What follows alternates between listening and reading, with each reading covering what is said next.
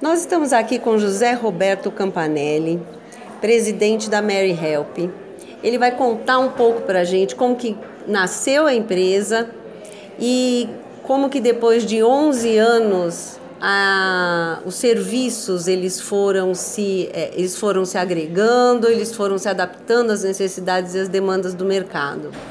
E também é, as necessidades e as demandas dos investidores que muitas vezes querem entrar para o empreendedorismo e agora é, a Mary Help está conseguindo facilitar essa entrada dos novos investidores. Conta para gente, Zé Roberto. Bom, é, boa tarde, prazer estar aqui com vocês. É, a Mary Help ela, ela começou em 2011 e foi fruto, como muitos negócios, né, de uma necessidade. É, eu precisei contratar uma diarista na falta da nossa empregada doméstica e é, tivemos dificuldade, assim como muitas pessoas tinham na época. E acabei contratando uma diarista que veio lá ajudar em casa, mas senti essa dificuldade e imaginei que seria de muitas pessoas ter essa mesma dificuldade. Eu venho do interior de São José do Rio Preto e São José do Rio Preto é um berço de franchising. Né? Ali é, já tinham muitas empresas, inclusive de serviços, mas serviços tipo de reparos e reformas e tudo, não tinha ninguém cuidando dessa área de intermediação de profissionais, uma equipe, é, vamos dizer, selecionada de profissionais para fazer serviços nas residências ou mesmo em empresas, pequenas e médias empresas. E, então estou falando do, principalmente do segmento de limpeza conservação e cuidados. É, existe o segmento de limpeza, conservação e cuidados, existem grandes empresas, é, são limpadoras que fazem a terceirização de mão de obra e atendem repartições públicas no âmbito municipal, estadual e federal, trabalham tudo por licitação, né, são grandes contratos com é, repartições públicas e, além disso, escolas, bancos, financeiras. Então, esse é um mercado bem grande e bem desenvolvido. Indústrias, empresas terceirizadas que fazem esses serviços. Mas não tinha ninguém atendendo as residências e ninguém atendendo pequenas e médias empresas que tinham que se virar com uma funcionária ou contratar qualquer pessoa sem talvez uma boa qualificação, uma pessoa que não era bem selecionada. Então, eu vendo essa necessidade e vendo o modelo de outros franqueados, eu me inspirei nisso e em julho de 2011 eu comecei em São José do Rio Preto uma unidade piloto da, da Mary Help. É, Mary Help diaristas e mensalistas.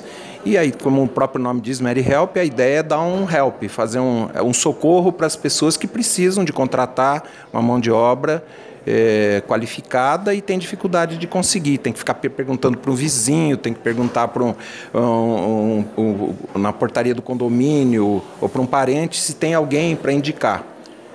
A Mary Help é essa, é essa empresa, é, é, o vizinho, é o que indica, alguém que indica alguém qualificado. Então, com essa ideia, eu verifiquei que no Brasil inteiro não havia ninguém fazendo isso. Era um, um segmento novo que eu inaugurei em 2011. Eu fui pioneiro no Brasil, pesquisas né, diversas.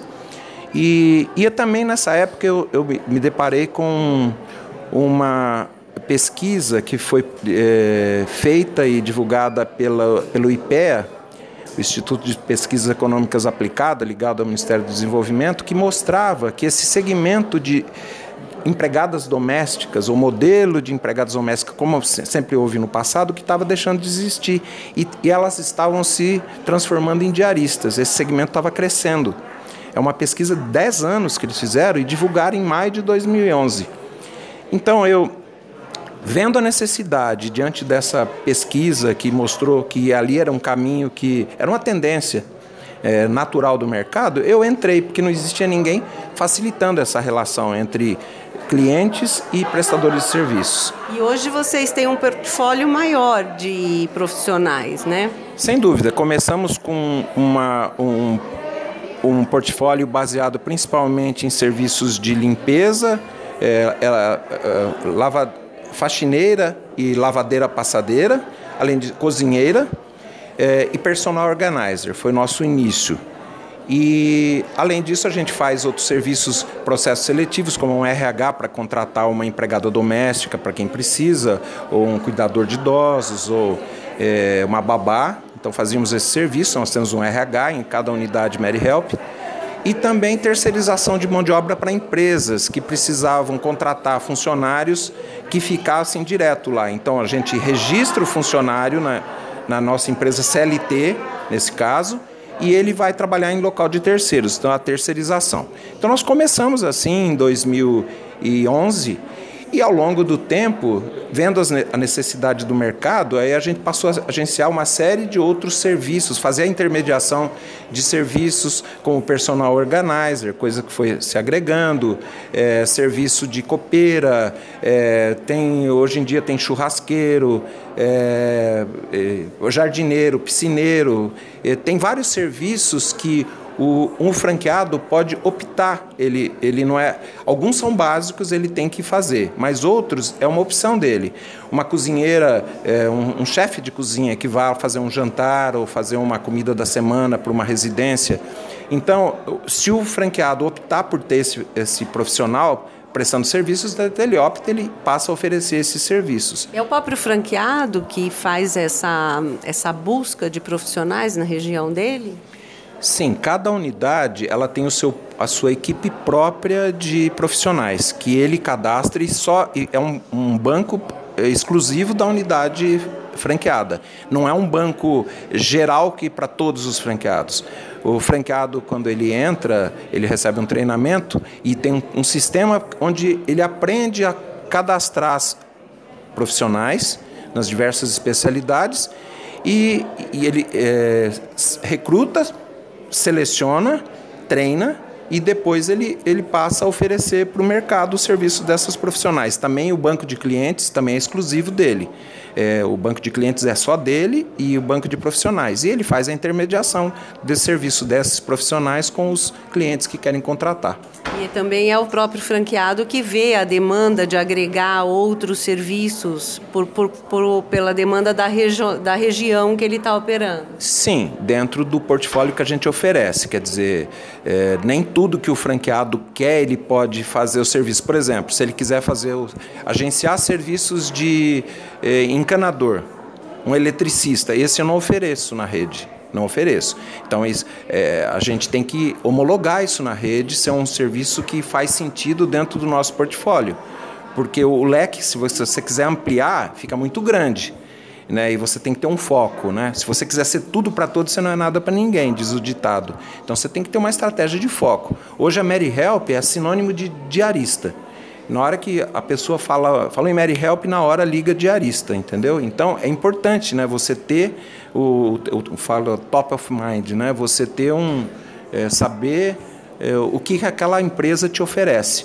Mas eu, a gama de serviços hoje é bastante grande, lavagem de, de, impermeabilização de sofás, lavagem de tapetes, é, a sanitização de ambientes, que na época da Covid foi muito importante. Então tem uma série de serviços que a gente oferece, mas o top of mind é o quê? É uma diarista que vai e faz faxina e que passa roupa. E que ainda representa 80% dos nossos serviços. E para eu ser um, um franqueado da Mary Help, qual que é o mínimo de investimento? O mínimo de investimento hoje, ele varia, o investimento varia, varia conforme o porte da cidade, não é? é? Então hoje nós estamos falando de cidades acima de 30 mil habitantes até 70 mil habitantes. É, numa cidade de 30 mil, o cara consegue abrir com 30 mil reais uma, uma franquia home-based. Então ele tem essa vantagem de que ele não, tem, ele não gasta aí uns 15, 20 mil para é, instalar uma unidade física, um escritório, e, e depois economiza com a, o custo mensal, que deixa de ter aluguel, condomínio, PTU, energia elétrica, ele poupa esse daí, ele pode operar na, na própria residência, porque o nosso negócio é, é feito, é, tem um sistema totalmente automatizado, tem o aplicativo de clientes, o aplicativo das próprias diaristas e tem um sistema operacional que controla tudo. E isso já, independente da pandemia, a gente desenvolveu esse sistema, que ele é super completo, é, desde que nós começamos, desde 2012, nós começamos em 2011, 2012, é, esse sistema vem sendo super aperfeiçoado. Então hoje ele tem um sistema de recebimentos, de tudo acoplado no sistema, recebimento dos clientes, pagamento dos profissionais, eu, ou seja, de forma que a operação do franqueado é extremamente simplificada. Né? Ele consegue operar sem sair praticamente do escritório dele. E essa novidade aí de você poder estar tá optando pela operação home based, ela acaba sendo uma porta de entrada do empreendedor para a rede. É, é um, é um, ele pode começar, ele começa com a operação home based, então, é, mas depois ele pode evoluir para um escritório se ele quiser e porque eu tenho unidade, por exemplo, com 56 mil habitantes, uma cidade de Jaguariúna, por exemplo. Em 56 mil habitantes, é, ela já está fazendo quase 300 diárias. Isso já significa um, um ganho mensal de 10 a 12 mil reais líquido.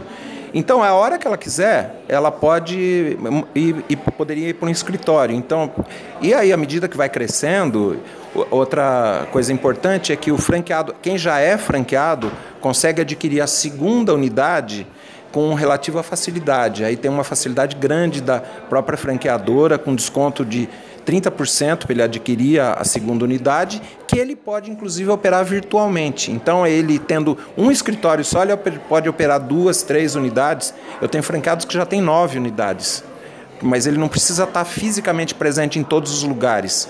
Ele consegue operar isso a partir de um ponto, justamente por ser tudo tecnológico e, e você consegue ter uma presença virtual em todas as, as cidades onde ele quer operar. Tem alguma região específica que vocês estão com foco para expansão? Olha, nosso desenvolvimento no sul, apesar da gente já ter uns 12, 13 franquias no sul do Brasil, região sul eu falo Paraná, Santa Catarina e Rio Grande do Sul, não é? Eu ainda tem muito potencial para desenvolvimento. Agora vai ter mais uma em Blumenau que nós fechamos, é, mas é, é, fechamos, quer dizer, fechamos negociação. É, mas assim tem muito potencial para o sul do Brasil, né? E, enfim, uh, as, as, unidades do Centro-Oeste vão muito, muito bem também, mas uh, eu diria que eu, eu, tenho um foco principal no, atualmente no Sul, porque ela, a franquia está bem concentrada no Sudeste. É, é 80%, quase 70% está na região Sudeste.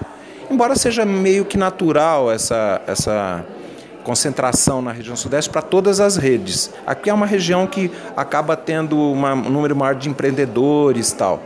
Mas a, hoje nós já estamos conseguindo já se desenvolver bem para o Nordeste também.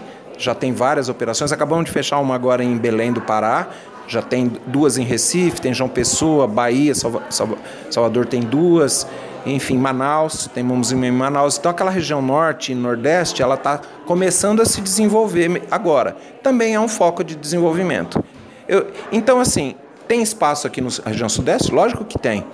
Mas se eu puder colocar um pouco de esforço adicional, eu tenho maior interesse no sul, principalmente, e nordeste, as, os que aparecerem também.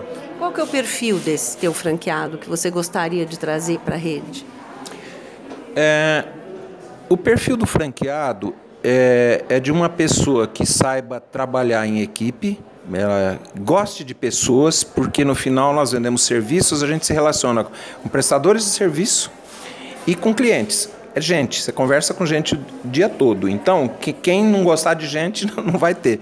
Mas uma pessoa que tem a capacidade para se relacionar com pessoas, com a equipe, né? saiba motivar essa equipe e que eh, tenha um mínimo de organização para poder e que siga as, as regras da franqueadora. Com 11 anos de negócio, o modelo já está mais que testado, funciona. E ele tem dois segredos: divulgar bem o negócio, fazer uma boa divulgação, uma marketing dar um bom atendimento para os clientes. Se o, se o franqueado fizer isso, tiver essa preocupação em não deixar cliente insatisfeito, que sempre, por melhor que seja o negócio, sempre tem um ou outro que não fica tão satisfeito. Se ele souber uh, tratar esses clientes, ele vai ter clientes satisfeitos viram embaixadores da marca e aí vão boca a boca, porque a necessidade existe, a demanda existe. Então, se falar, estou aqui, primeiro, marketing, segundo, é, eu não, te, não deixar esse cliente insatisfeito, e nós temos é, métodos para fazer isso, tem pós-venda, com cada cliente, verificando enfim, tratando as profissionais, são todas avaliadas, elas é, só as profissionais boas, que têm nota acima de 8 e que têm uma taxa de confirmação alta, que permanecem na equipe. Se a pessoa não for comprometida ou fizer um serviço mais ou menos, ela não permanece na equipe. Nós só trabalhamos com gente boa.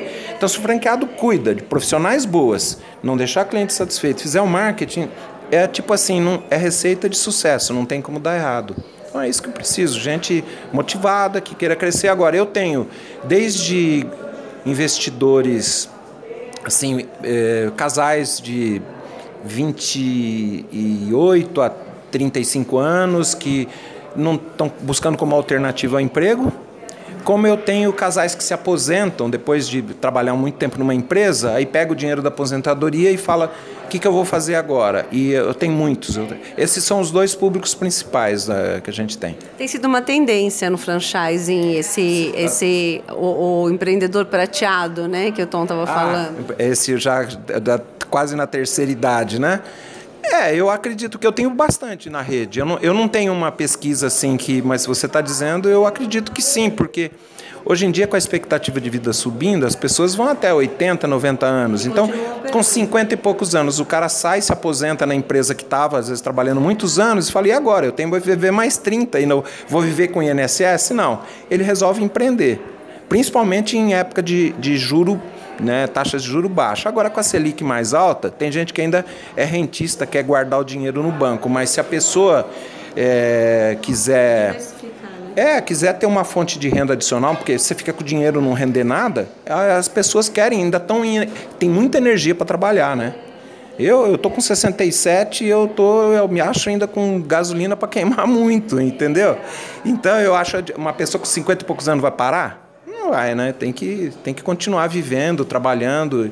E às vezes não é nem só pelo dinheiro, né? É pelo prazer de fazer um trabalho, né? De ter sucesso naquilo que faz. Bom, muito obrigado, Zé Roberto. Parabéns pela Mary Hell, pelas mais de 100 unidades aí operando, né? Exato. Parabéns e muito obrigado por estar aqui com a gente. Eu que agradeço a oportunidade, estou à disposição para quando precisarem, vai ser um prazer.